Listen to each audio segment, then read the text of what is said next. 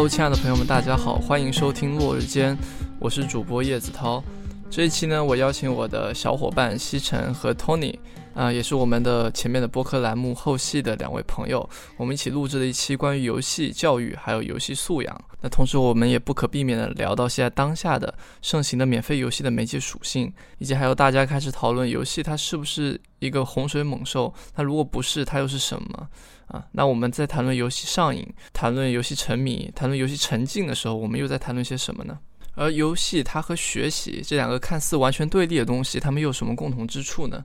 好的，那么接下来就有请大家来听啊《落日间》第八期，同时也是后戏啊被砍掉的番外篇。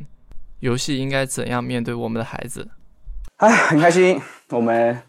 终于这个录到了第三期节目，这个一集一集的录到今天，然后这已经是九月份了。对吧？我们应该是第一期节目是在六月份，六月份录的，但七月份才才出来。对，所以坚持到三个月已经很不容易了，也是个小的里程碑啊。自我介绍。对，既然是里程碑呢，就以防万一有同学中间没看，所以忘了我们，嗯，所以我们需要给自己做一个介绍。我，Tony，我是西城，我是叶子涛。哎，没错啊，还是我们三位基本上每期都会到场，没有缺席，到目前为止啊。好，那么其实呢，第三期节目其实我们想聊的一个话题，跟可能跟小孩有关。虽然我们应该是最好像没资格聊这个话题的人，因为咱们仨都没有孩子。我觉得有资格也没资格，因为我们就是小时候打游戏打上的。对我们自己可以把自己当做这个有有小孩打游戏的这个经历，虽然我们自己没有小孩。嗯。那正好也到了九月份，其实是一个这个开学季，所以呢，我们正好想借就借这个机会去聊一聊这个话题。那其实游戏跟呃孩子或者跟教育其实一直是被息息相关的，因为呃就是我们之前我也看了一个数据嘛，就是包括像国内至少手游的玩家来说，十六岁到二十四岁。的这个人数的比例和这个二十五岁以上的这个玩家，他们人数的比例是一比一，也就是基本上是一半一半。那如果我们把十六岁以下的这些玩家也算作里面的话，那我们可以理解为就是年纪就是年纪很轻的这种玩家，二十四岁以下的玩家的比例应该是远远超过这个一半的。所以，对你这边说的是比例问题，还有就是说。手机包括电子游戏，它已经成为一个现在的小孩在成长过程中不可能可以完全回避掉的一个东西。对对对，所以所以正是因为一个是人数基数很大，第二就像你说的，就是这个手机或者智能手机来说普及率这么高，所以往往游戏就和小孩的教育或者小孩的这个会紧密的联联系在一起，就是大家经常会关注这个问题，因为它影响太大了。所以我们也就借这个机会，借这个月我们去聊聊这个游戏该怎么面对我们的孩子。其实现在大部分的情况，虽然我们聊游戏和小孩的关系，但实际上分不开的是游戏和家长、游戏和老师、游戏和学校等等这样一些人。那我们看到，其实有很多一些说法吧，对吧？这个我相信可能大家都听过，比如说说游戏是这个洪水猛兽，或者说游戏是这个电子毒品，对吧？这个我相信大家都听说过，但是我不太明白，就为什么会产生这样的说法？为什么会把游戏比作一个这样的东西？我不知道你们或者说你们从什么时候开始听说这样一个概念？嗯，就首先我我觉得啊，就是这样这样的说法，就说某些某个东西它是洪水猛兽是什么？放在任何一个时代，它都是非常非常正常的。都有。就你再往前数，你看那时候我都知道，可能我们的父辈的父辈，他们就看小人书，看得很沉迷，嗯，对不对？那有了电视，看电视会很沉迷，就是每个时代都会有这么个东西，让它去成为一个目标物，受到。受到大家的攻击，特别受到一些老师、家长、社会作为孩子玩了对立面的一个攻击。那为什么？其实它背后本质其实是在于说，呃，这个东西消耗了孩子的极大的时间跟精力以及成本，但是并没有产出那些成果是可以满足家长、社会、学校、老师他们认为的有价值的东西。那我觉得背后的逻辑都是统一的。所以说，我在现在说回到我是什么时候知道这个说法？那因为在我小时候，我还算比较乖的孩子。那我爸妈从小跟我说，游戏厅不要去，网吧不要去。那我第一次去网吧呢，是在小学六年级的毕业的暑假，我跟我表弟两个人去了趟，去了网吧，黑网吧。然后，然后，对对对，也不是黑网吧，正经的网吧。但那个时候网吧环境肯定没有像现在网咖这么好，那种环境还是不太好的。然后还还被我外公给跟踪了，然后外我外公就直接给我妈打了个小报告。然后我俩玩完之后一回来就被我妈收了，那是我第一次就是这种经历。但我觉得父母还行，他们知道我去了就告诉我说。以后少去，不要去。没没有现场去。要玩在家自己玩。没有没有现场做。对，就我只是说，就这种东西，我是深刻能够感受到的。在我们小时候成长过程中，这种这种观念、这种印象，对我来说，呃，我是很熟悉的，对对，就来自家长的这种，其实是一种反对。对，其实一种反对。哇，你这么一说，我好像有点印象。就小时候，其实当时没有网吧嘛，但是会在小卖部打什么 PS 二。嗯。然后当时就是有时候打打，突然我爸就在门口就跟着看着我，就很恐怖，好像唤起来了一些这样的回忆吧。对。但其实这个说法一直到从前几年，就是杨教授这个事情被爆出来的时候，一直还有这样的说法，并且当时就是比如说呃杨永信类似这些事情，包括在 CCTV 播出的那一套叫《战网魔》，嗯，这样的一套电视剧，就他们说怎么通过一些培训啊的方法，都去去让小孩子去抵抗这个就是网络的毒瘾嘛。他们这个电视剧当时在 CCTV 上面播的，嗯、但我觉得我觉得勉强来说我能理解，因为中国游戏就是单机游戏当时有一段辉煌的时间，但是后面因为盗版问题，就大家的新世纪初没落掉了。然后当时可能是零二年时候，国家又发布什么游戏机禁令，然后国外很多正版的游戏不能进来。那国内呢，就是从史玉柱开始做征途之后，他们好像资本家他们发现了一个尤其是个大宝藏，嗯，他可以构造出一个这样一个虚拟的环境，然后人就在里面打架充钱，然后这个虚幻的世界的反馈感是很强的。然后所以说当时很多人就他们大量人都被吸引到来玩这个东西，他们当时就好像去全国各地的网吧去做地推，那确实确实当时很多的人他们都在玩这个东西，然后嗯，当然我自己认为这样的游戏确实是不好的，它是很粗暴又是很数值的，但是因为当时就像西城说，它是一个新事物，当我们在看新事物的时候，可能我们比如我们没有见过这东西，我们就会觉得哦，这东西就是就是这样，让我们去玩，那确实反馈很强。就在这种重复性的这种东西下，周围人又都在玩的情况下，其实是还真的蛮容易沉迷的。对，其实所以今天我们可能讲游戏成瘾，我们要为游戏证明，不仅仅说是要把原来这些游戏把它，呃，就是把它说它原来这游戏是不好的，我们说它是好的，并不是，而是说游戏这个媒体它可以好也可以不好，对吧？对，因为就是你刚刚其实提到了一些这个所谓游戏的历史的问题，就是呃我们有有过或者说一些比较短的这种单机游戏的历史，那后面很长一段时间都或者很快速的就进入到了一个手游的或者说网络游戏这么一个网络游戏免费游戏这么一个一个时代。那但嗯这么说的话，那呃我们是不是可以理解为就是网络游戏或者说我们说的坏游戏或者好游戏能去简单区分为网络游戏、免费游戏，或者说好的游戏就更多是那种单机类的、内容丰富的这种游戏吗？是能这么分吗？我觉得当然不能很粗暴的区分，但是如果从免费游戏和单机游戏的一个基本的一个媒介属性来讲的话，是可以去思考这个问题的。就是，呃，就是麦克卢汉有个说法叫做媒介即信息，就说你这个媒介它一开始它出来的形式，某种意义上就决定你这个媒介它的一个内容的一个质量或者什么东西。对，那如果它是个免费游戏，就意味着你的准入门槛是几乎是没有，你只要下载就可以玩。那么你既然是免费进入这个游戏的，那之后他要那那公司他要怎么收钱？他就得在你游戏过程中一点一点去把它这个成本收回来。你可能会里面投入更多的东西。它是一个付费游戏呢，当你付付了费之后，你就完成了这这笔交易，下面艺术家就开始履行他的职责，就把它呈现好、制作好的大餐，没有任何保留的放呃贡献给你。所以我认为在这个角度上来说，单机游戏或者付费游戏，他们是相对来说它是就是没有那么多陷阱的，它就是一个纯粹的一个内容本身。嗯对，这其实是两种可以可以理解为是两种商业模式，然后或者说是对不同产就不同的商业模式形成了不同的产品的形态，嗯，对吧哎，？我突然想到一个很好的例子，就是说这个例子就很像你现在去玩一些单机或者付费的游戏，就像你去买一张电影票，对，你所有内容一定会在两个小时先生给你全部看完的。嗯但是所谓的免费游戏或者手游，更有点像现在电视剧的套路，嗯网剧电视剧的套路，呃或者说网剧电视剧的套路沿用了手游的套路，他会把一个剧那么固定内容给你剪得更加细，然后呢推出各种，比如说你是 VIP，我可以先多看几集，你是 VVIP 还可以再多看几集，对对它其实通过这个东西去拉拉出它的有点像一种电视剧的内购，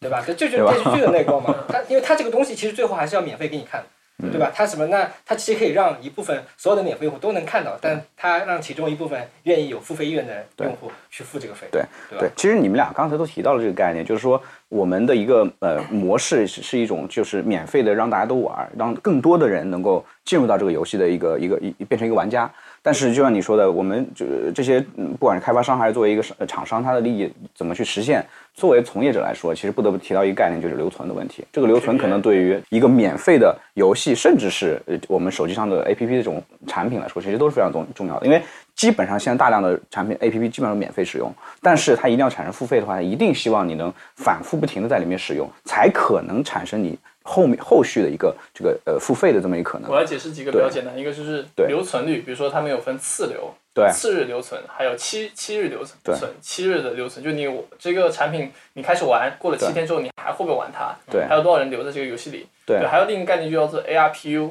也被人称作 UP 值，就是说你人均的一个付费的一个充值，大概他每个人可以贡献多少 UP 值，就是这都是很多游戏现在游戏业。手游商业游戏策划他们会用很多数据就这些指标，其实就是说，不管是呃你的留存率，或者说你的活跃率、日活、月活，以及所谓的付费的率，以及所我们说这个整体的付费周期长这些东西，其实它无疑的形成了影响到了，就是因为你这些作为一个商业指标，你无疑的在影响游戏本身设计的一些机制，对对吧？你这些机制说到底，既然是一个免费的游戏，那你这些机制就是希望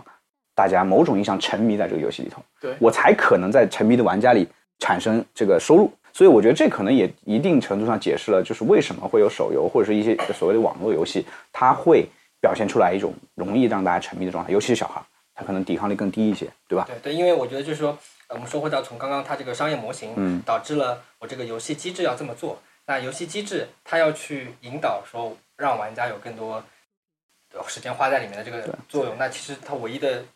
一个一个目标就是说，要能充分展示这种快速、及时而且刺激丰富的反馈机制。对就本质就是这个东西，对对吧？就跟可能就跟短视频一样。对为什么我会要不停的刷？就是因为我看完一个，哎，挺好挺好，我就停不下来了对，。所以说他们说王者荣耀最大的敌人就是不会是另一款模板，而是对 TikTok，而是抖音。对，对，就是实际上就是你你其实你你这种比较就特别有意思，在于就是它已经把一个游戏和另外可能不是一个游戏的一个 A P P，它去做比较。其实本质上你会发现这两者差不多，只是说你可能呃玩的东西不一样，但是实际上都占用大家的时间，占用占用大家的注意力。嗯对，所以说我们说，呃，游戏可能某种像洪水猛兽或者然后沉迷游戏，这是因为最大部分的大众他们接触到就是免费游戏，对吧？而免免免费游戏它的目的设计目的，它商业目的就是让人沉迷，对其某种意义上没有问题，对吧？对这个说法是 OK 的。嗯对这个也是现在的问题所在。对但是呃，其实但是仔仔细想想这事儿，如果我们跳出游戏本身来来来谈这个问题，沉迷这个事儿，我我们刚刚可能讲到，比如从一个机制上来说，会让你不停的去去玩，不停每天待的时间更长，甚至待更多的天，待更长的时间。但是是不是能简单的用时长这个事情来定义沉迷这个事情？因为我会想到说，比如说我们做很多事情，其实都会花很多时间，而且比如说我们说读书。我们说的可能，甚至你说那些学霸，他也会在某一门科科目甚至学习上花很多时间，但我们似乎不会去说这孩子怎么沉迷学习，对吧？也不会说孩子说，哎，这这孩子沉迷沉迷读书。如果家长说你孩子沉，就是如果有孩子沉迷读书，家长一定不会说书是洪水猛兽，呃，学习或者做做做题是呃电子读，就不会有这种说法。对啊，同样花时间啊。那我我可以顺着，我可以先顺着我刚刚一开始嗯那个问题，嗯我刚刚那个提出的就是说所谓的，其实所谓是所谓一种某种无用论的概念嘛，嗯，就是大家会觉得这个游戏你花那么多时间没有用啊，对吧？所以会觉得哎你没有用，你花那么多时间干嘛？那其实背后这种心理折射什么？嗯其实是这种功利主义之上的，就一种功利主义的东西，嗯就好比就是说。我们我们可能很多人会觉得，就包括我们不要说家长吧，我们自己也会觉得，我花了一天时间看书，这个东西对我来说肯定就是有意义的。可能我看的也是本小说，或者是没有太多意义的小说，但你同样你玩一整天游戏，无论从谁的角度还是你自己的角度，你觉得心里心里都是浪费了这个时间。那背后其实就是说，你会觉得我看一天书，我吸收了某种东西，但先天的就会偏见会觉得我玩一天游戏没有获得什么东西。嗯就首先我们在这里先不讨论这个游戏是好游戏还是坏游戏的东西，就纯粹只是这么大的区分类的话，就觉得它没有意义。那我可以再举个极端例子，你觉得钓一天鱼有意义吗？就这种事情你很难去评价它，但我们现在会觉得钓一天鱼可能是一种某种放松的对其实生活中本身实际生活就有花很多时间，也没什么实际用的对的，东西所以。说我说回到我们刚刚问题，就我说这个东西，你对游戏说你玩一天没有意义，更多还是那种所谓的非常粗暴的功利主义之上的那种心理在作祟。就其实背后就是一个价值判断。对，我没有看到说你玩一天游戏能玩出个啥，嗯但是现在有某些事物的出现，让大家慢慢觉得有改变。分享两个，一个游戏直播，哎，我靠，游戏直播我能赚很多钱，对不对？嗯这个东西是在普通人来言，这个是有价值的，至少是有收入的，对不对？嗯。还有一个就是说电竞，哦，你刚刚也提到说，就是说呃，体育总局把这个东西定义为一个竞技赛事的时候，我觉得这是对游戏行业来说是一件影响非常大的事情。没错，就是说会影响到我刚说那种功利主义，大家会觉得这件事是一件正经事，可能有对出入的，是件正经事或者是一个嗯被社会认可的某种能力。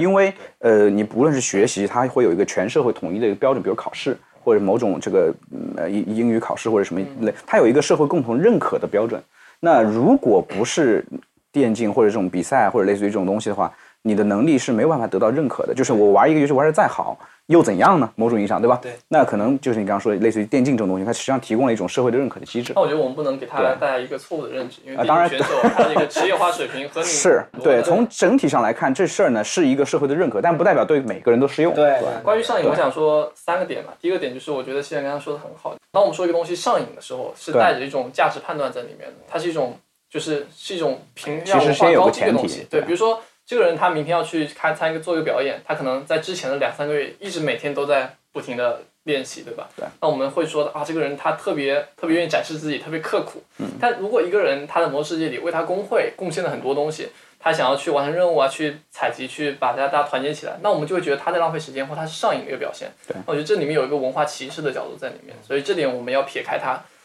但是我觉得我们可以往里面钻深一点，因为为什么刚才我说到，可能像一开始那种免费游戏，很多是就是为了让人上瘾去做的。但这一点我觉得要区分，就是上瘾和沉浸这两个事情的区别。嗯、这这个很微妙，因为在游戏设计里面，呃，其实有很简单的判断方法，就是说你判断你在玩这个游戏的时候，你大脑有没有在就是飞速的运转，你是不是在努力去解决游戏中的问题，就是不是他给你提供一个问题，然后你往往下解，还是说他只是说你点一下，它会发生一个事情，然后可能会有给你钱，给你数值，你再点一下，它又会给你数值，你发现这个特别好玩，你你你就是狂点，对吧？嗯，这个是这个是一种就是一种很简单的一种刺激反馈啊，因为因为很简单，因为人大脑进化到现在，它还是一个就是很早几十万年前以前的一个大脑，它没办法辨识什么东西的反馈是来自于虚拟的。什么东西反馈是来自于现实的，所以它的多巴胺还会分泌，这是我们自己要去控制的。第二点就是说，还有像我们游戏中很流行一个就是开箱，开箱子也是一个罪魁祸首。这个是来自于当时行为心理学的一个斯金纳和就是 Skinner box，就你一个老鼠呢，你一个老鼠，你发现它给它一个按钮，按一下它有可能会出现一个吃的，有可能不会出现。当这种情况发生的时候，他发现老鼠会飞快会狂按，对，然后直到他把那个机制拿走，他依旧是在按着按着，直到他饿死。对，但是如果你给他每次按都有，或者每次他按都没有，他就不会这样子。就是你控制了它奖励的概率。对，其实它就是一个 reward，一个一个奖励的一个回路，这个是现在商业游戏设计师经常会用到的一些套路。就是我觉得，就是我如果我们对这个套路有一个自觉，和对我们在玩的游戏的过程中有个反反反馈，那我觉得你们就可以去分辨出什么是沉迷，什么是上瘾，这里其实蛮蛮蛮关键的。嗯，所以后面我们可能说到家长，你去了解孩子在玩什么东西，并且我们也知道孩子也知道自己在玩什么东西，是一个蛮重要的，是一个蛮重要的事情。第三点就是因为大部分其实上瘾的一个症状，其实我去查过，就是其实是来自于他的抑郁，呃，比如说家庭缺乏关心，或是类似这样的一种表现而已。它是一个后果，就是因为你孩子抑郁，所以他只能沉迷游戏，他用玩游戏来逃避或者什么，它是一个果，它不是一个因。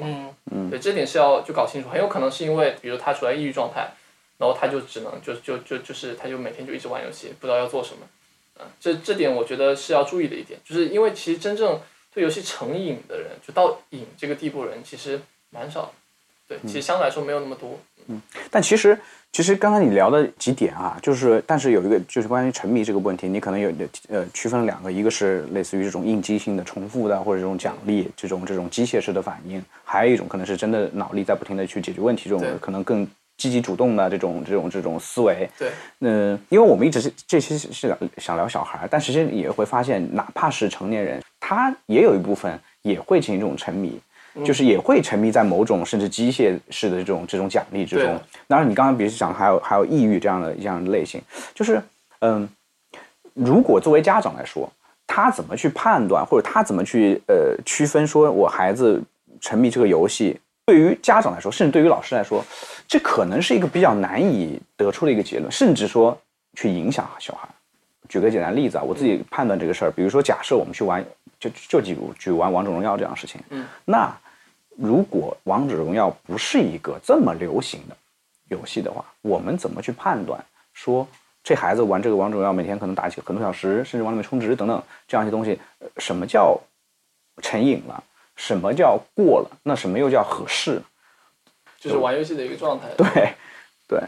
那我首先顺着子韬刚刚他他三个回答里面提到的一对点，就是说，呃，关于就是游戏成瘾，为什么它孩子会成瘾？其实背后有更大的问题嘛，嗯它其实是某个问题的表现，嗯，对不对？对对对那我其实我某种程度上我是能理解这个这个东西的。就回到那个小孩，如果说他真的沉迷游戏了，嗯，他没有其他事情干，那一定是他找不到某种他觉得优先级更高，能提供给他更多乐趣的事情干，对不对？嗯如果我另外一件事情能让我提供的，我干嘛去玩游戏？对吧？嗯就这个是一定的，就是说是只要我有更好玩的事情，我一定会去做的。那我我是觉得说，你刚刚说关于游戏的度嘛，那我觉得可能这个还真的跟每个人还不太一样。其实其实你刚才说那个也很很有点难以你判断。你刚才说那个也很对，就是说，很多时候我们工工作前 deadline 之前，我们要去玩玩两把游戏，不是因为游戏很好玩，或者我对游戏上瘾了，而是因为我觉得那个东西我我想逃避它，对吧？你不想我没法处理做这件事情我你不想做一件太对想做，然后我就逃避去玩一下游戏，对吧？嗯就游戏它是一个逃避的方式，就像你说，它是某种行为的表，它是某种东西的表现嘛。这个点就在于说，嗯、我自己有个想法，就我觉得你玩游戏的时候一定是一个无功利心的一个状态去玩的，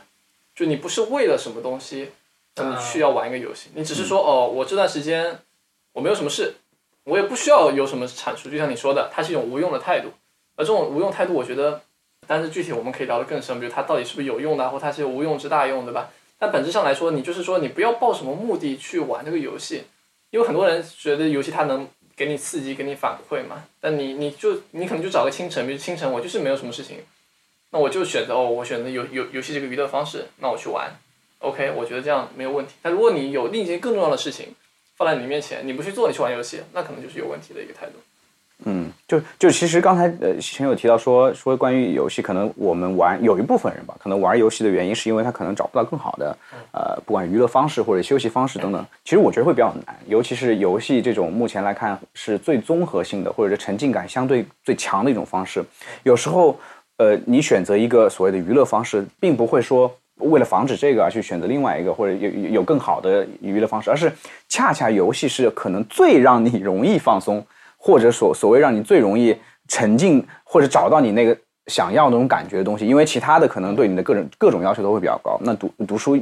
一个是这样，不管是哪怕是看看那个剧、看电影，就其实某种意义上相对游戏来说，需要调动你的这种思考或者一些呃一些能力的这个其实是更更大的，而相对确实不管是网络游戏或者手游等等，或者一些相对，比如你说机械这种、呃抽奖这种，是最容易让人立马进去，而不需要太多的成本。对，所以现在很多游戏确实是三分钟打开，或者一秒钟打，嗯嗯，打开五秒钟之内你就可以进入一场游戏的战斗。对，它是就游戏现在越做越短，对，其实它蛮蛮恐怖的，占据你的占据你呃碎片的时时间。对，对，但其实我觉得，我刚刚我们在讨论游戏的时候，我们很模糊，因为其实游戏太多了。是有可能你聊的是魔兽，你说沉浸感，你聊魔兽，你聊的是对抗，我聊的是王者荣耀，我聊的是什么小众游戏。对，那我觉得首先给出来得给大家的一点就是说，我们的游戏现在至少在我们眼中看到，他们是一个非常丰富的一个集合。是，对，我们有桌游，对吧？几个人在在家里互动，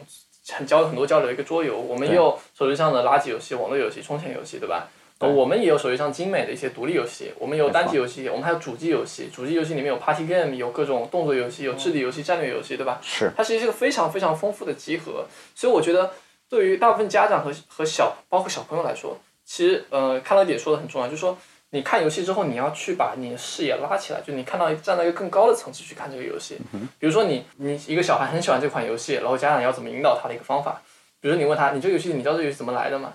对吧？他可能是比如他是什么工作室开发的。那它相同的还有哪些游戏？之前有什么样的品类？它为什么会演变成今今天这个样子？那除了这个品类之外，还有没有游戏？还有没有其他的可能？其实我觉得，嗯，我就是在探究中，因为很多时候是你拿到这个东西，你就觉得哦，这个东西很好玩，你就但你眼中是因为你眼中只有这个东西。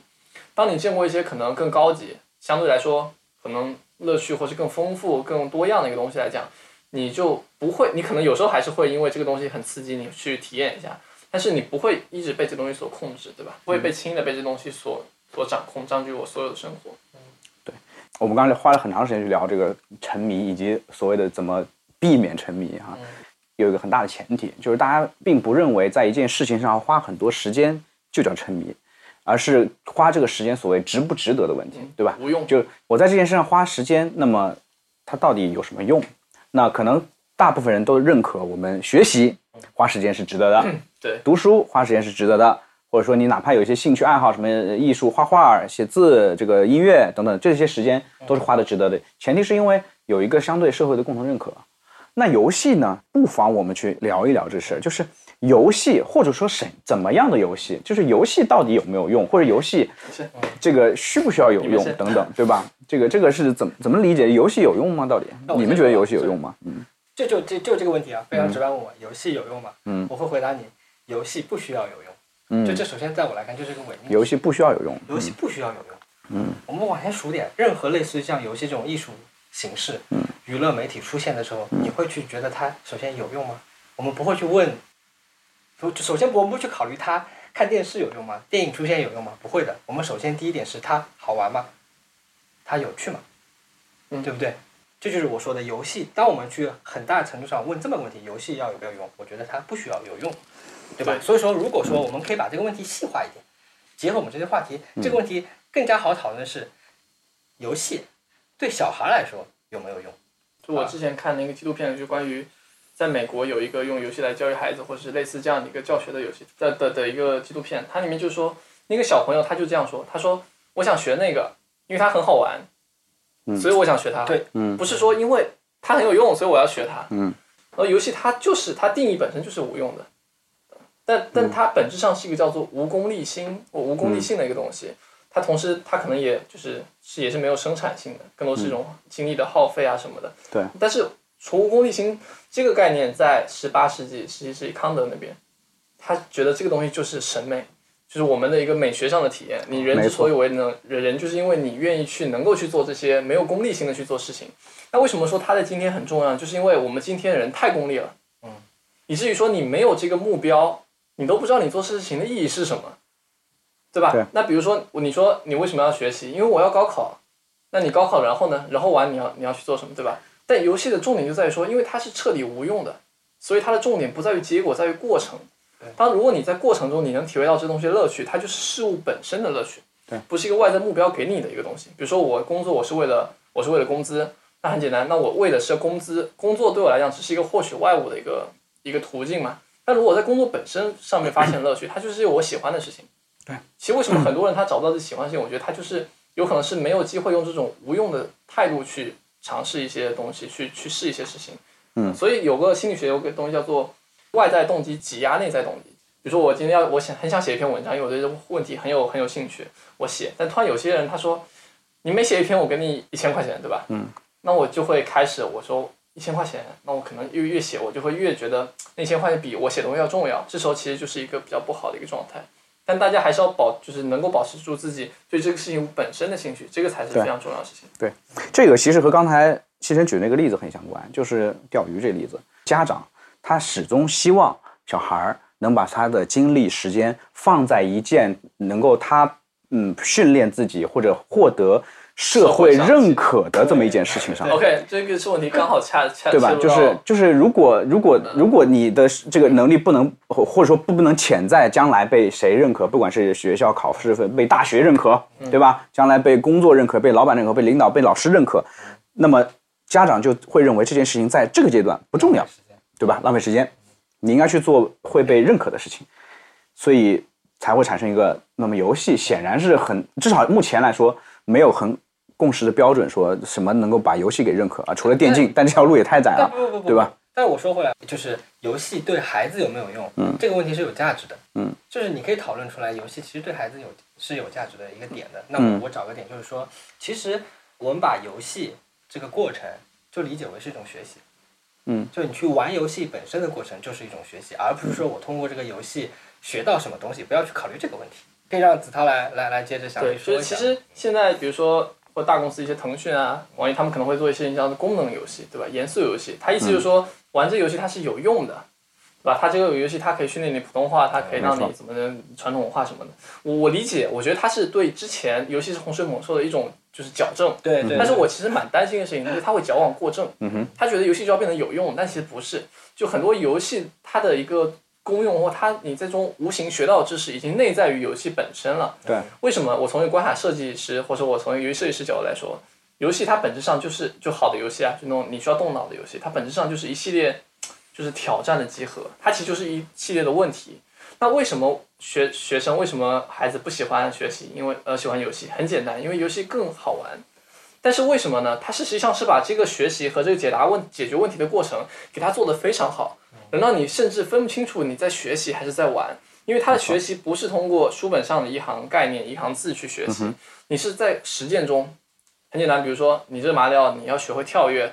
你要学会跳过，你要你要学会跳过这两个坎，对吧？你要学习怎么去用你的摇杆，怎么，然后你你做错了，你立刻就有反馈；你做对，你就有正正反馈。它是一个非常快的一个，并且你内化在实践中的一个东西。所以，那我在做关卡，本质上我也是在想一个一个难题去给玩家摆，但是我又希望玩家他们又能体验比较好的去把这些难题给解答掉。但人就是在就在这种积极游戏的状态下，他就是一个在不断成长、不断解决问题的一个过程。对，所以我觉得，所以很多人其实包括就是有一本书叫《游戏改变学习》，就是说现在的游戏，现在学习要向游戏学习。嗯，不是说现在的学习要变成游戏，而是说你学习真的教育落伍太多了，你要好好去向游戏学，他们是怎么做教育的，他们怎么让你去学会一个技能的。而且我觉得就是说，就顺着子刚刚说啊，那其实背后其实就是通过游戏的方式学到了一种思维，呃，思维能力，对吧？这个东西可能放在我们现在这个时代，我们是通过游戏这种方式可以习得的，就解决问题的能力、思维的能力。然后放在以前，其实我们是通过其他方式来习得，下棋也是一种思维锻炼，对不对？以前下下下下棋也是游戏，啊，对对对，就是我只是说，就是跟现在电子游戏去区分开嘛。其实说这个东西其实贯穿始终的。其实我觉得对只是在游戏过程中，不同形态的游戏过程中，去不断习得一种思维上的能力而已。但我发现，其实你们说了这么多游戏的能力啊，现在最大的问题就是这能力都不考，这个就是呃学校不考，高考不考，大学他也不去验证这个这个有非常。现实的问题这个。有可能是考的问题，但是我们把考的问题撇开，嗯我们看现在今天这个社会，你真正在大学里你需要获得能力是什么？嗯，其实绝对不是你课本上写的那些东西，这个就是我认为或者说它是快速学习某个领域的但是。恰恰的问题在于，这种能力无论是我们现有的考试制度，还有家长，他是没有办法辨别的。你能理解我意思？比如说假设我们假设啊一款游戏，我虽然不具体说哪款，假设有一款游戏，它真的确实能锻炼孩子，不管是思维什么等等方面能力，怎么证明让家长觉得这事儿是真的，对吧？除就但是很简单就是自己去试一下没错，除非家长自己去玩一次，或者说他去学习这个游戏的一些东西，他可能才或者说哦，这确实是是是是学到的东西。当然，他也能明白，这高考肯定永远不会考这个东西。那么但他可能是对孩子对他可以，他能更了解这个游戏到底给孩子带来什么，而不是简单的觉得这游戏比如说占用了孩子的时间，占用了孩子的精力而一无所获，对吧？对，所以其实刚才那本书《游戏改变学习》，它就是一个很六十多岁的一个教授，他去重新向他三四岁的孙子学习玩游戏的过程，他发现他孙子比他更聪明，并且他作为一个老人，他他要重新去学习这个语言，它是一个很困难的事情，但是这里面又极大的锻炼他的一个思维。对，所以其实很多就老爷老奶奶他们会可能会就是玩一些游戏，然后是非常有效的预防老年痴呆，真的，真的包括跳一跳，对是一个很好的一个锻炼。确实，好像这两年有一些新闻就开始想，甚至有七八十岁的老年人去玩 PS 四对，那些动作游戏需要很好操作的，这这个 很神奇，就是这对个对。但是话说回来，这个到了七八十岁去玩游戏，就确实也没什么功利性，也不会 也不会说这个东西，这这个能力，就像你说的，可能呃锻炼自己的思维，或者说至少也也也减缓了自己的这个脑部的衰老。呃，这个是他反而可能明显看得到的东西，而他不用去担心有谁来考他，或者他或者说他的这个能力不需要外在的认可，对吧？他不需要任何外部的，不管是竞赛或者人群的认可，他只需要他自己自。己在里面过程中嘛，对。所以我觉得你这个回答，对你这个这个表述恰恰印证了你刚刚说的问题。这个问题是某种程度上来说不可解的。对，这其实是某种价值判断上的东西。就我嗯家长认为我这个东西在你这个这个阶段没有用，我也不管之后对你有没有用，我只是现在这个目标拿下就是没用，那你不用去管它。其实对我觉得，就这个就是无解的一种状态。我觉得其实这个也不对，就是我们误我们把一个东西前置了，就是家长他能有权利或他应该去主动控制孩子筛选，帮孩子筛选倒不是应该，但现状对基本就是这样我样。的意思就是说，我觉得更家长应该尊重孩子，嗯看他他喜欢什么，你要去问他为什么喜欢这个东西，你了解他，就是要把。当我们在玩一个游戏的时候，比如说你如果自己在海边，你突然有心思，你搭一个小的积木，别人过来一脚踢飞了，对吧？你肯定很气恼啊，对吧？他说你这样玩游戏这有什么用，对吧？但对人来讲，它是一个很重要的事情。所以我觉得玩游戏对于一个很喜欢游戏的人，他就是一个很重要的事情，就是他的一个宝贝，就是他的一个世界。对，你要是首首先怀有一个尊重，你去了解他到底在玩什么，你可能可以慢慢的引导他，嗯，甚至比如说你后面他就引导他，然后去思考游戏本身，去甚至到最后成为一个游戏从业人员是可以的，对对，但重点就是你要尊重这个东西。所以说你们刚才说，呃，他怎么去判断好不好？但我觉得，首先他要站在孩子角度来，那孩子他觉得他好不好，对吧？那孩子觉得他好是因为他孩子还没有看到更好的东西，还是因为他真的就是单方面的不好，或者他当面就是把孩子给拽住的？我觉得，首先家长得对这个事情有开放并且尊重的态度。大家你说这个还是蛮理想的。如果说理想家长都是这样，我觉得我们就没有讨论这期话题的意义了。哎，不过不过我们刚才聊了这么多，其实都都是关于就是我们可能觉得哈，家长或者说学校或者这老师该怎么去看待游戏或者看待孩子玩游戏这个事儿。但我们呃我们还可以从另一个角度聊一聊，比因为我们都是游戏行业内的人，如我们作为从业者或者我们作为一个游戏的制造者，我们自己觉得我们怎么去面对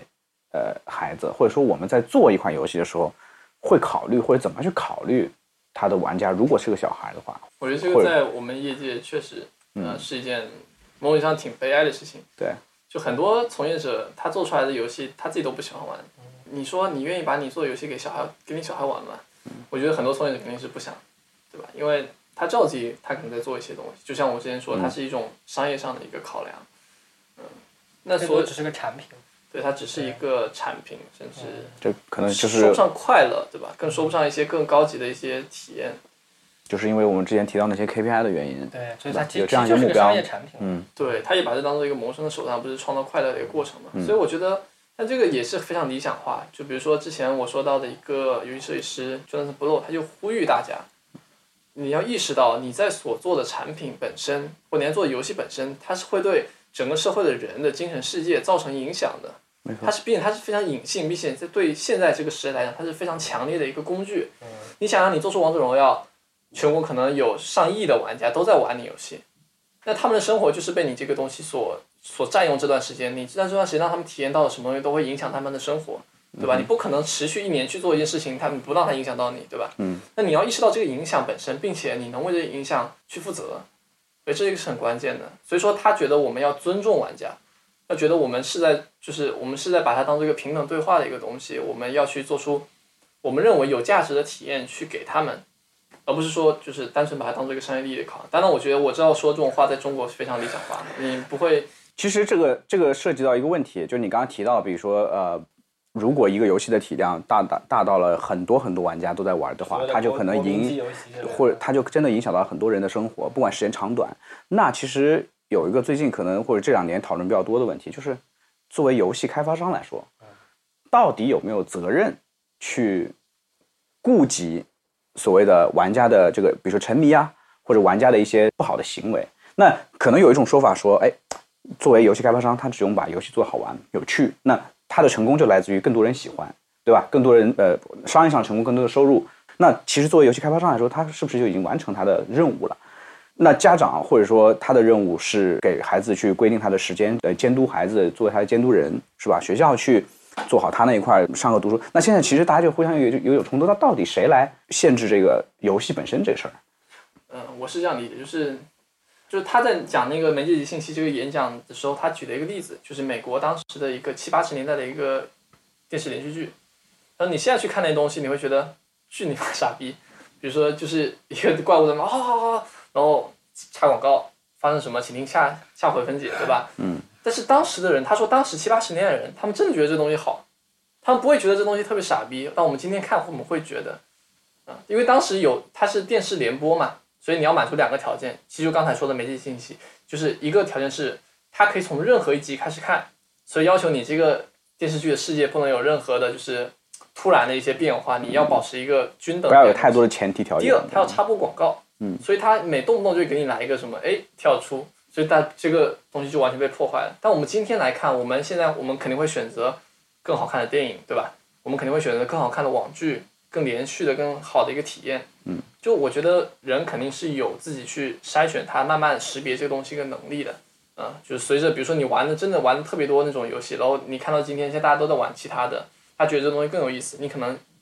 怎么说，就审美会进化。就是我觉得期待的一点是说，玩家的游戏素养可以提高。这个素养我觉得是两方面的，一方面是说你可以用心的，就像刚才西辰说的，我们去做一件无用的事情，感受这个游戏本身的乐趣，不把它当做某种功利性的考量。第二点就是，就是你要意识到你在玩游戏这个事情，然后并且你是在和游戏设计师你和他交流，你要意识到这个游戏对你造成了什么样的影响。嗯。比如说，你知道你每天沉迷在这个东西，但这个东西它对你到底有没有意义？你要自己要有个答案。嗯。如果你知道你每天玩，比如说，如果我知道我每天玩《荒野乱斗》，为什么？其实大部分的时间，呃，有一部分我觉得我理解我自己是在沉迷，我我我我承认，因为我时候有时候人都需要一些这样及时的反馈。但一部分我觉得它是一种社交，它就是让我给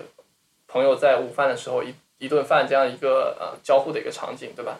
那所以说，如果除此之外的场景，我就不会去被它所控制，被它去玩它，对吧？那我觉得它就是对一种自我一个控制的一个认知，就是你要意识到游戏它是一个施加在你身上的一个东西，并且你要怎么去使用它、对待它。我觉得这个是要玩家自己去慢慢承担起来的。嗯，你刚刚讲到这个这一块，我我一直就想就就有一个问题啊，就是我不知道西城会怎么看，因为我会觉得。如果玩家都有这么高的自觉、自自我的反思的能力，那也应该也就不会有这种问题。我觉得其实随着一个时代的慢慢发展，它慢慢对对对对对，我只就是我会觉得得，我会我我会比较，呃当然我不是说我会很悲观，我会觉得大家真的会去想这么多吗？还是会还是会就是一部分人就真的沉迷下去了，呃，一部分人可能就就是就因为这个状态，他就就是顺着自己最舒服的那个状态，就一路滑下去了，对吧？就是。对，所以，所以如果真的要形成这种反思的反，形成如果反思的话，我觉得就只能多看看后戏，听子豪 讲一讲。那我我说说我的想法，就是说，我回到你刚刚那个问题，我对这个问题我是相对乐观啊，就是说，说？就是我可能，呃，就是你这个问题说，就是需不需要厂商、社会的去去做一些这个这个问题？那我觉得从整体这个趋势上来看，我的态度是相对乐观的。我们从一个客观环境上。来自于国家、社会、厂商的要求，其实这个要求一直在有。我们现在所有国内游戏都有那个诗会写在你的游戏开头，就防沉迷的那个诗一定会有。呃，先不说它有没有用，但至少这样的规范它其实一直在。而且某种程度上，这种规范背后的更多的一些审核机制，其实是在指导着游戏厂商去怎么做这个东西。这种多多多多少少都是有的，对不对？对。那还有一个我自己能感受到，可能作为一个玩家群体中的一份子，我能感受到的是，从我进入大学。开始对游戏有了解，到我又入行到现在，我是明显能感觉到玩家群体群体的审美是在不断提高的。嗯，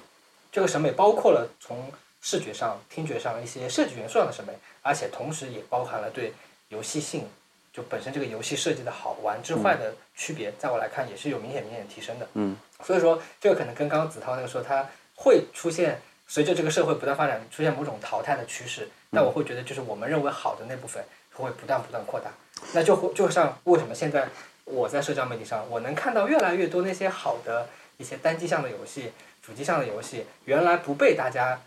关注的游戏，越来越这个圈子破圈了，就有越来越多人关注啊，这个东西很好。就我我是我自己的个人感受就是这样，所以我相对这个问题抱着相对乐观一点。比如说之前的《江南百景图》，对吧？它是一个就是文化上、包装上特别好的一个产产品嘛，所以它当时破圈了。但我发现前段时间知乎可能有一波潮，它在。问为什么你卸载了《江南百景图》？嗯，你发现很多人他还有包括类似你为什么卸载《阴阳师》？嗯，很多人他有意识，他发现这个东西它影响到他生活，它是一个会不断让你重复去投入，然后是一件重复性没有什么新的乐趣的一个一个东西，所以他们放弃了。所以我觉得，如果当这个市场竞争很激烈了嘛，所以为什么大家现现在说我要怎么想去做创新？原因就在于你重复的东西出来，玩家不买账了，对吧？嗯，这个我觉得你说的是一个。好的事情，就是玩家审美会倒逼厂商不断去自我进化，我要做出更好的东西来。对，但可能就是互相影响，互相有种互相迭代的这种感觉。对，但是说实话，就是我可能没那么乐观。就是当然，我看到更多的是，其实这几年都会有这样的现象。有时候，比如说你在外面吃饭，或者在在商场里在吃饭，那周末那就会有呃一群小朋友，或者说读书一看就读书的孩子嘛，初中生或者高中生，那围在一块儿。呃，前两年打王者。这两年打这个这个什么绝呃这个和平和平精英 PUBG，对吧？就是，当然我并不是说这些游戏不好，就就是我会比较担心的状态是，就是我我会觉得他们在玩这游戏的时候，真的会有类似于你刚刚提到的说会去反思，甚至甚至会去看到呃，比如说类似于知乎这样的文章，说为什么我要删掉某个某个游戏，他会去真的会去反思，还是说如果不加以任何干涉的话，他就真的这么玩下去了？就可能就就就就在自己这个时光就就就玩下去了，是吧？那其实，呃，我不知道，呃，乐观的面在哪里？我只是看到了让我很担忧的一个状态。其实，其实在我 在我的自己一个定义里面，或是通俗意义上理解，就是王者荣耀或是和平精英这种技巧类的、PVP 类的对抗性的游戏它，算是好游戏。它它它它不它没有那么坏，其实是一个相对来说但它就会沉迷啊，或者说他会很花，我们我们简单说就是花很多时间嘛其。实这里面有个非常微妙的一个东西，就是 它有啥用 我时间我我会自我怀疑，就是你说它到底是不是很好游戏呢？其实这取决于你怎么玩它，对吧？嗯。当你把它就是当做一个茶余饭后你玩的一个东西，那比如说一个在，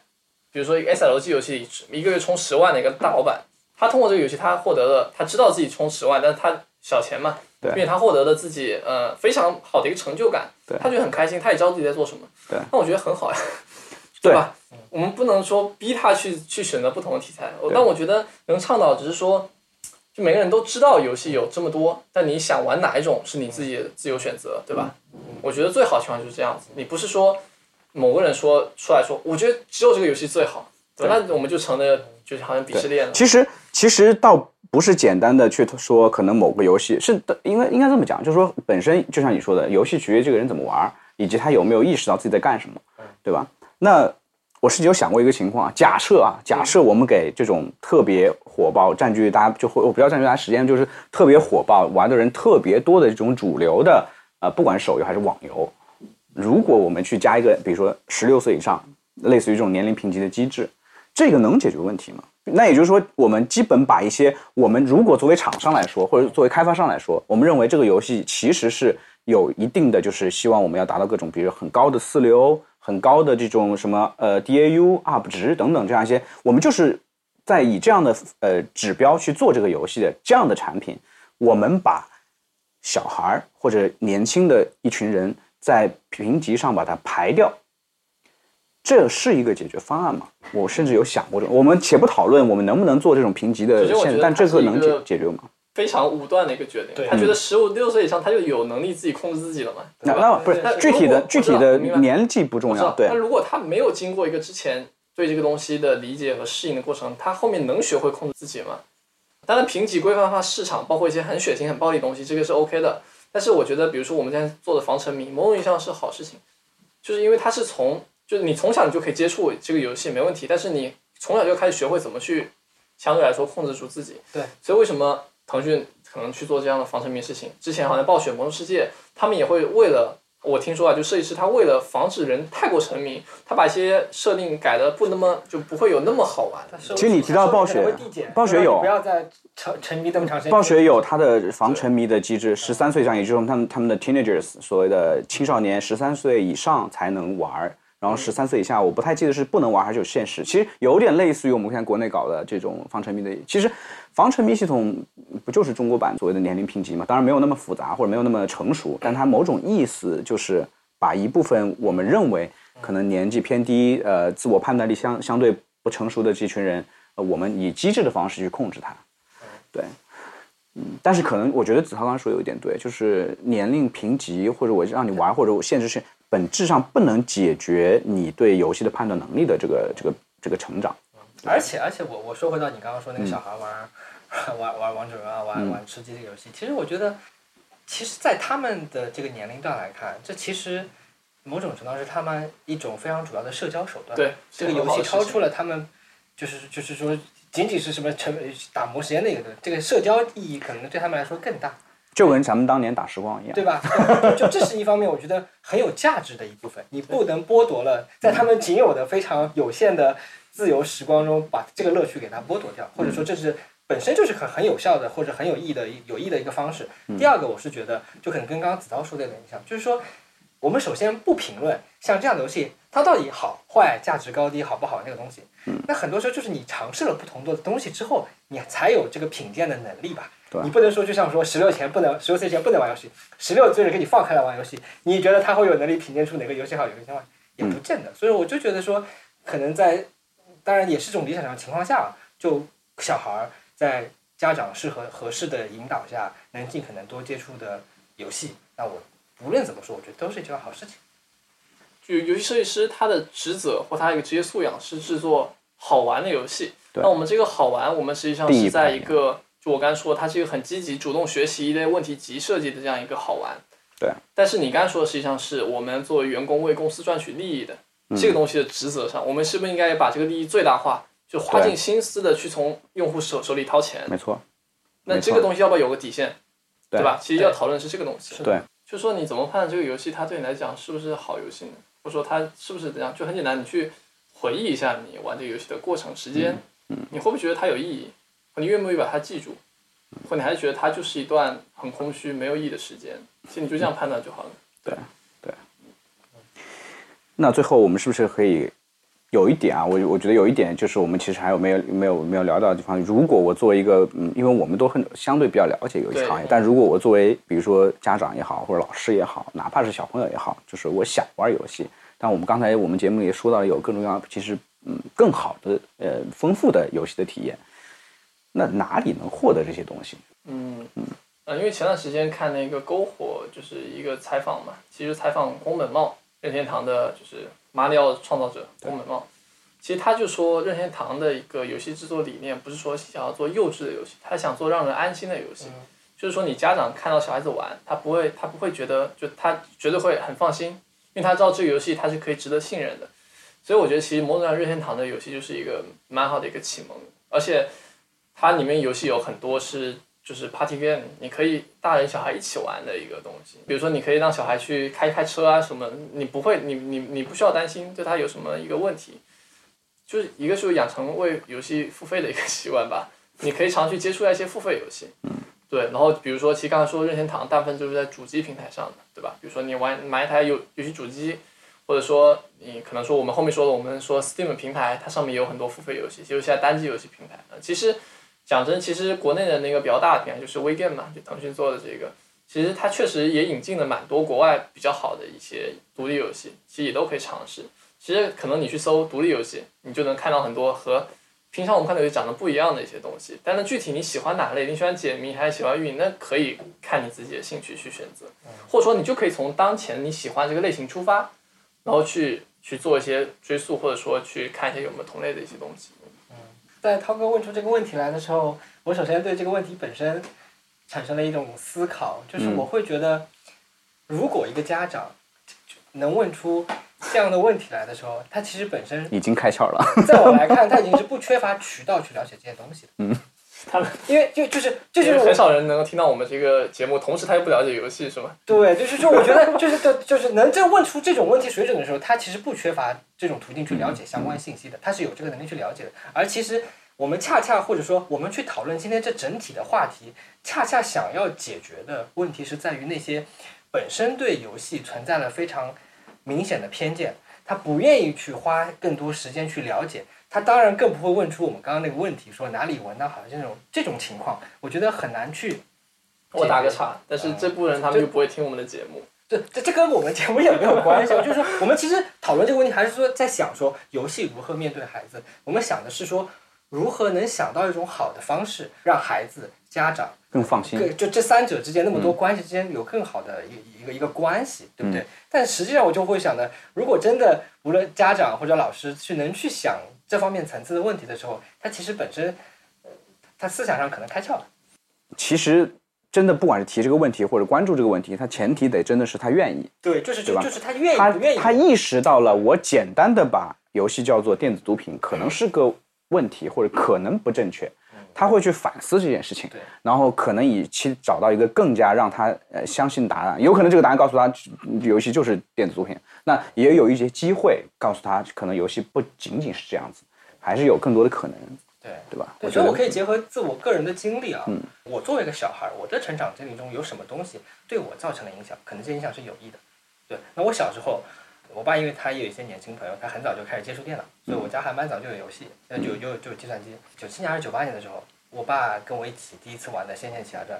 是他跟我一起玩的，就是就一起玩的，就就是。他那个时候也并没有阻止我，对，说这个东西不好，那可以带着跟我一起玩。那后来我也肯定会埋怨他，什么他自己大半夜偷偷晚上把游戏很多情节玩过了，然后第二天早上我发现哎怎么回事，我中间情节都不知道，我要抱怨。就是在这个交互的过程中，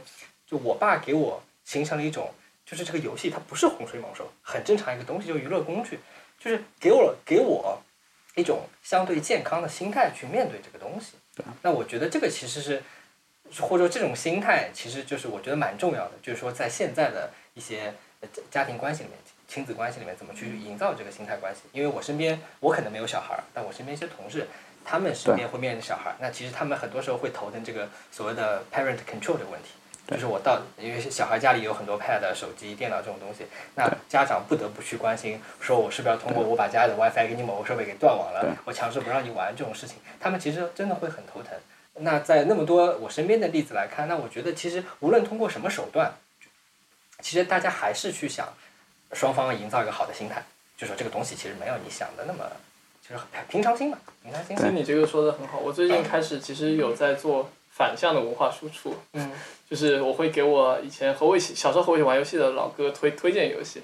或我有时候会拿一些游戏给我爸我妈玩。比如说，我发现他们特别喜欢《隐形守护者》，是他们可以审美上可以去接受的东西。其实有可能我们在听座很多是年轻人嘛，对吧？我们其实是可以，就是大家也可以主动去找一些游戏，说不定让你爸妈尝试一下，说不定他某种意义上就是可以，就像你刚才说，它是一个沟通相关的东西，而游戏它恰好也可以在其中成为一个非常好的一个沟通的一个安全区。对吧？就你们不会做出在游戏中做出一些非常恶意相向的事情，你们可能会一起合作去去完成一件事情，对吧？因为家长肯定也很希望你和他分享。对对。所以你看，又说回来，这个游戏本身成不成瘾的问题，其实只是个表现。你看，只要你亲子之间有个良好的关系，玩什么都是 OK 的，对吧？这个心态是。就是游戏，其实你只是一个工工具，大家就是需要一段共同在用同样一件事情去分享一段时光。这个节目咱们聊好长时间，我感觉如果没有记错，对对对对。然后其实最后来说，我们简单总结一下，因为其实我们呃聊这个聊游戏，或者它其实把它当做一个新的，应该算一个新的事物吧。对于很多学生、家长或者老师或者成年人等等，都算一个新的事物。其实，呃，对于一个新的事物来说的话，或者说我们把媒呃，如果从从从媒介的角度来说，其实任何一个新的事物，尤其是游戏现在进入了这么一个白热化的竞争的过程，其实是一个。很正常的情况，就现在，因为有那些我们说的让人沉迷或者不太好的东西，也有正在往好的方向发展，更多的内容、更丰富的体验、更让你有或者训练更多能力的东西。这个其实就和我们说上世纪三十年代美国的这种状态状况，或者说我们说这种媒体的现状是很像的这种情况。那其实早期在我们说广播。即将代替，或者说也不要代替吧，就是大家会恐慌，广播会不会去代替所谓平面媒体、呃平面嗯报纸这样纸媒这样一个时代过程中，广播也面临非常强的这种竞争。就尤其刚出现的时候，所有人都认为要做广播，因为那是方那所谓的就是今天的互联网，就是今天的方向或者未来的方向。那那个时候你会发现，今天我们所认为的主流的。媒体或者广播式的媒体，不管是我们说的这种呃呃，就是美国的这些主流媒体，今天看来都很正经的媒体，在早期在竞争过程中，就是会出现各种假新闻、各种耸人听闻的东西。那么这些就是可能是由竞争或者由一些商业利益带来的一些呃不得已的手段。那但是经过了这么长时间的一个发展。那其实到了今天，可能呃这些媒体相对而言，或者说我们说广播这类媒体吧，显显然的更加的相对成熟，有了更多自己的标准，有了更多行业的，比如说呃呃这个这个准则、自律等等这样一个东西。那我当然我们怀着更好的期待，就是说游戏呢，在这个过程中可能也在经历这么一个过程，对，就是百花齐放，我们没有太多的规则，或者说我们正在建立一些规则，去去想规避这个，想保护那个，但这个过程中一定是。出现了问题，或者说有有一些呃，这个这个我们看到的一些问题，我们才去了解。你刚说的那个例子，我蛮感触的，就是说，就是我们正我们终将老去，那有些人正在年轻，就是其实我们今天过来看他们，就是其实我们作为家，我们之后可能作为家长，或是我们现在很多家长，我们是不是真的有权利去教会孩子，就告诉他，很确定告诉他，你就是要怎么对待一个事物，对吧？嗯。因为孩子的孩子他是数字原住民。他一出生，他就是和屏幕和这个互联网连通在一起。他可能自己在成长过程中，他会更明白他要怎么去面对这些事物，对吧？对对，所以其实就是说，可能我们在呃若干年之后，我们的下一代看待今天的游戏，它可能就是一个更加成熟、更加有规则、更加有这个这个这个呃呃更或者我们更加说对人有益的一个一个状态。所以我觉得我们聊了很多方面，我们可能觉得呃作为学生家长来说，或者作为老师来说，他们可能要需要更用心。去了解这个新的事物，了解这个东西。那作为厂商来说，开发者来说，我们可能也需要更多的这个责任心，去多想想，在我们实现某些所谓目的的时候，我们参与这么激烈的竞争的时候，我们实现它的手段可能产生的影响是什么？所有的人，我觉得最重要的就是大家都要有平常心，平常心，对吧？所有人对这个事儿都得平常心。我们就是一个过经历的这么一个过程，所以我觉得，对对对对，所以我觉得一定将来会在，就是如果我们的历史是有规律的话，那我觉得一定将来游戏也应该会形成一个比较好的一个状态，大家都会有更好的认识或者更成熟规则去去去支持这个行业，好吧？可以，好。那我们这期节目九月份游戏如何面对孩子，就先聊到这儿，好吧？我们下期再会，下期再见，拜拜，拜拜。嗯，其实这么一个话题对我来讲是非常呃重要的，因为我觉得我自己就是那个嗯曾经被游戏纠缠的小孩，但是我选择的是我去正视它，并且去严肃的看待它。作为一个很重要的东西去思考，为什么我会自己会被抓住？那在其中为什么为什么我会感到空虚？呃，所以如今回首望去，呃，四五年过去，我现在已经是一个游戏设计师了。就其实很有可能在你认为，呃，对你来说是一件糟糕的事情的地方，它往往埋藏着一些你这更真实的自我。有可能从这个角度发掘，有可能它可以给你带去更多，甚至带你走上，呃。一条比较特别的路吧。好的，那感谢收听今天的落日间，希望能对你有所启发。那么我们下期再见。